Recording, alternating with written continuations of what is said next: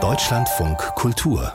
Lesart The Great Gatsby ist eine der schillerndsten Figuren der Literaturgeschichte. 1925 hat F. Scott Fitzgerald diese hinreißende Liebesgeschichte veröffentlicht, die ja auch schon mehrfach kongenial verfilmt worden ist. Mal mit Robert Redford in der Hauptrolle und zuletzt spielte Leonardo DiCaprio den charismatischen Millionär. Jetzt hat Regisseur Oliver Sturm den Roman für den NDR als Hörspiel in Szene gesetzt und Andy Hörmann stellt diese Produktion vor. Das war im Frühjahr 19 1922. Was wie ein Märchen beginnt, nimmt ein tragisches Ende. Der große Gatsby von F. Scott Fitzgerald ist die Geschichte des geheimnisvollen Millionärs Jay Gatsby, der in den 1920er Jahren in seiner Luxusvilla auf Long Island rauschhafte Feste für die New Yorker High Society veranstaltet. Die Sommernächte hindurch drang Musik aus dem Haus meines Nachbarn. In seinen blauen Gärten schwirrten Männer und junge Mädchen wie Falter zwischen dem Geflüster und dem Champagner und den Sternen umher. Gatsby selbst hält sich von seinen dekadenten Partys fern. Er scheint ein Geheimnis zu hüten. Und woher sein immenser Reichtum stammt, weiß auch niemand genau. Die Gerüchteküche der Partygäste brodelt. Gatsby.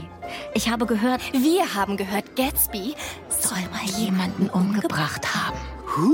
Die vergnügungssüchtige Partygesellschaft feiert ein Leben mit ausschweifenden Alkoholexzessen und prunksüchtiger Dekadenz. Da ist etwa der schwerreiche Polospieler Tom Buchanan, der mit Daisy verheiratet ist, aber mit Myrtle Wilson, der Frau eines einfachen Tankstellenbesitzers, offenkundig eine Affäre hat. Mir wäre es lieber nicht der Polospieler zu sein.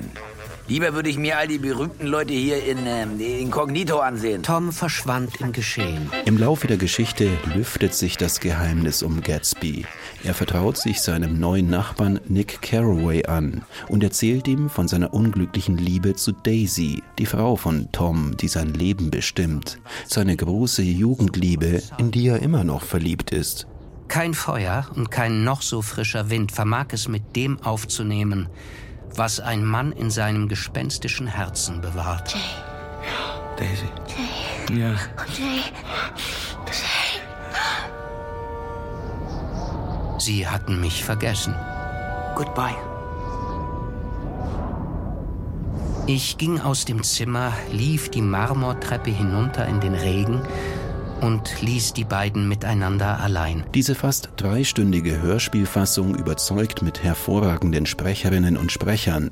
Mark Hosemann mit seiner raubeinigen Stimme als Tom Buchanan, Birgit Minichmeier als näselnd naive Geliebte Myrtle und Michael Rotschopf in der Rolle des Jay Gatsby mit souveränem Ton. Erzählt wird die Geschichte vom scharfsinnig beobachtenden Nachbarn Nick Carraway, den in der Inszenierung der Schauspieler Matthias Bundschuh mit ernsthafter und eindringlicher Betroffenheit spricht. Eine neue Welt. Materiell, aber nicht real. Voller trauriger Geister, die ziellos umherschwirren und Träume schöpfen wie Atem. Wie jene aschgraue, fantastische Gestalt, die durch die unförmigen Bäume auf ihn zugeschwebt kam. Am Ende wird Jay Gatsby erschossen. Oliver Sturm setzt bei der Hörspielumsetzung dieses 100 Jahre alten Literaturklassikers auf zurückhaltende Klangatmosphären mit zeitlosen Swing-Jazz-Kompositionen, die klingen wie akustische Poesie. Dieses Hörspiel ist nicht nur unterhaltsam, sondern stimmt auch nachdenklich in Bezug auf das Scheitern der großen Liebe und lässt einen über unsere hedonistische Gesellschaft und die wahren Werte im Leben reflektieren. So kämpfen wir weiter wie Boote gegen den Strom. Und unablässig treibt es uns zurück in die Vergangenheit. Ein wirklich überzeugendes Hörspiel,